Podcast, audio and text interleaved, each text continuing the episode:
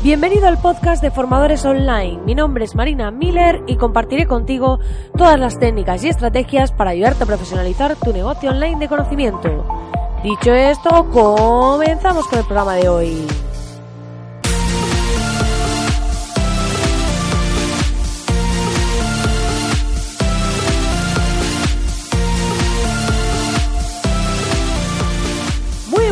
Querido oyente, muy buenas. Espero que estés aquí y acabes de aterrizar a escuchar este podcast lleno de energía y para despedir esta semana de viernes ya que estamos, y si estás escuchando este podcast en otro momento, porque muchos no lo escucháis cuando lo lanzo, obviamente, no estáis ahí pendientes de mi vida, no pasa nada, porque cualquier momento es bueno, siempre y cuando pues os centréis en escuchar podcasts, en leer, en aprender, en crecer y en poder pues ir mejorando en nuestros negocios, en nuestras estrategias y en nuestra vida, porque al final se trata de eso, de que cada día estemos un poquito mejor que el anterior y que nuestro principal competidor seamos nosotros mismos.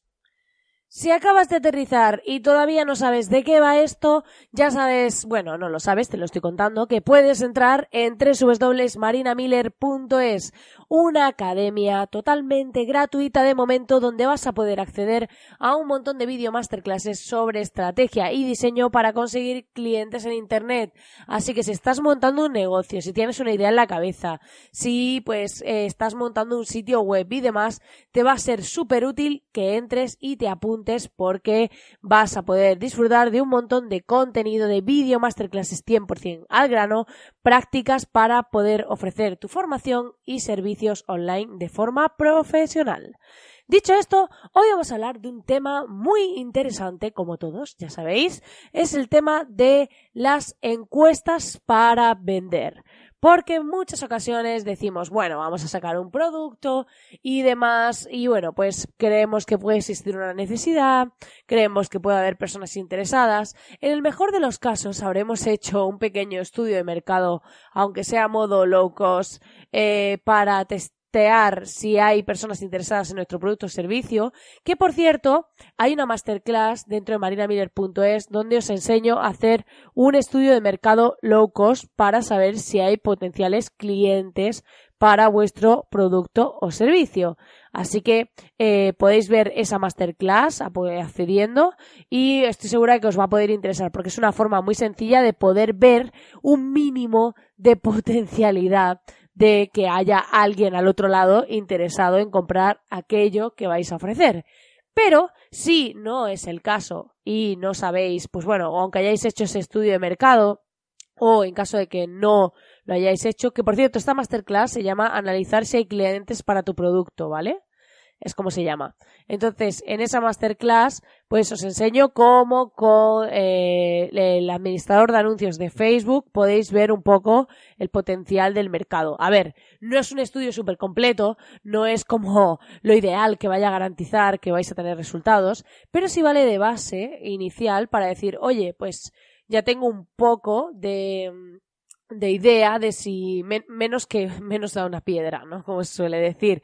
No, menos que nada vais a tener, es decir, ya vais a tener por lo menos un mínimo con el que poder decir, oye, pues puede ser que sí que haya gente interesada en mi propuesta porque veo pues que hay personas interesadas en este tema y demás. Así que os recomiendo que la hagáis. Y si queréis ir un paso más allá o no queréis hacerlo de esta forma porque no consideráis que sea suficiente ver tendencias y demás, también podéis ir al planificador de palabras clave de Google y a Google Trends, que son dos herramientas que nos van a permitir ver tendencias de, búsqueda. Por un lado, a través del planificador de palabras clave de Google Ads, vais a poder ver eh, esto es como si fueseis a montar un anuncio, ¿vale? Una campaña de Google, pero al final no montáis nada y utilizáis esa información como información para vosotros. Y ahí vais a poder ver el decir, bueno, vamos a ver si hay personas eh, qué está buscando la gente. Si vemos que pues queremos sacar un producto y no tenemos claro si hay gente interesada en él, pues podemos analizar qué palabras clave relacionadas con nuestro producto cuántas búsquedas mensuales tienen en Google. Y esto nos va a dar muchísima información acerca de si hay verdadero interés en ese producto o servicio. Y también pasa igual con Google Trends, que son tendencias de búsqueda. Y ahí vamos a poder ver si la tendencia es creciente o decreciente. Esto es muy importante porque puede ser que haya un mercado que sí que tenga bastantes búsquedas, pero luego que nos metamos en Google Trends y resulta que esa tendencia de búsqueda está bajando. Puede ser un producto que el mercado esté yendo a la baja en vez de al alza, que no esté creciendo y que dentro de poco o de un medio plazo, pues ya ese producto ya no vaya a haber interés porque ha salido una nueva tecnología o lo que sea.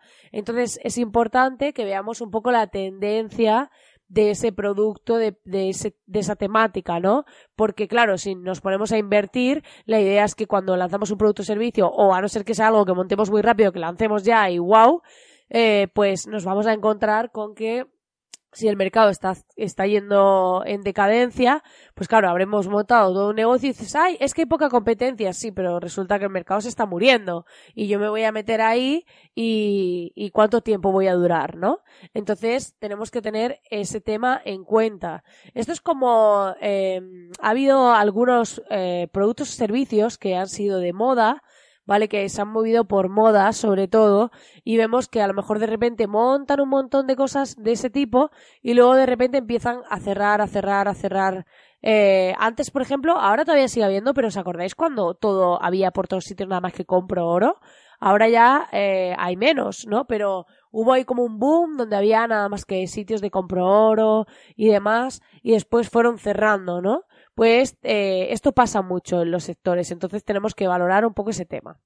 Y si aparte de eso queremos ver cómo a través de si tenemos una pequeña comunidad, una pequeña audiencia, aunque sea un conjunto de seguidores eh, o una lista pequeña de email, podemos hacer encuestas para vender. ¿Qué quiere decir esto? Que vamos a coger a nuestra audiencia y le vamos a preguntar qué producto quieren que lancemos. A ver, yo soy partidaria de que esto, podéis coger un Google Form, que es un formulario de estos de Google, y pues ahí vais a poder crear un formulario profesional de forma muy sencillita. Entonces en ese mail directamente le dais a que vayan a rellenar el formulario y ahí pues ya quedan todas las respuestas registradas. Además, luego os aparecerán en una hoja de cálculo de Google y vais a poder verlas todas y es súper útil y práctico.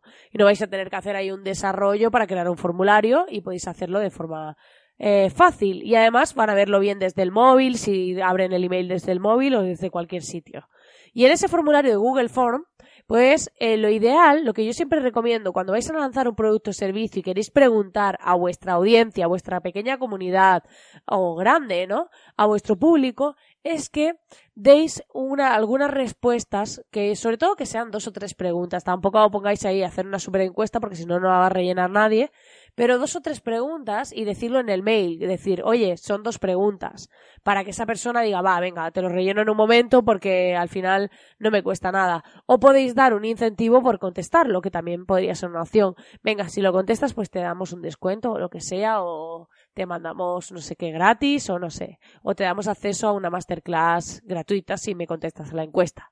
No sé. Pero la idea es que sean eh, pocas preguntas y sobre todo, si tenéis pensado, por ejemplo, pues voy a sacar un producto de varios, podría ser de estos tres temas, que no dejéis demasiadas preguntas abiertas. O sea que la idea es que tengamos un par de preguntas cerradas de decir, pues qué temas te interesan más, este, este o este, o, o selecciona los temas que te interesan.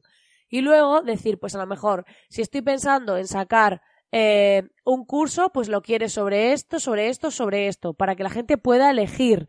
Y luego, eh, quizás sí poner una última pregunta abierta, que en esa última pregunta digas, oye, ¿de qué, eh, aparte de que hayas elegido esto, ¿habría algo que no he puesto que te gustaría?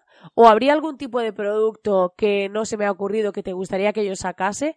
O sea, sí está bien que una de las preguntas sea abierta para que la gente sugiera, porque a lo mejor hay algo que nosotros ni se nos ha ocurrido ni hemos contemplado y resulta que nos empiezan a pedir que a lo mejor tú tenías pensado que querías sacar un curso y ellos quieren un evento presencial que a mucha gente le apetece. Entonces está bien que eh, deis opciones, ¿vale? Una respuesta abierta, una opción de deciros, oye, algo que no te haya dicho y que te gustaría que hiciese. ¿Vale? Y ahí, pues que cada uno se pueda explayar.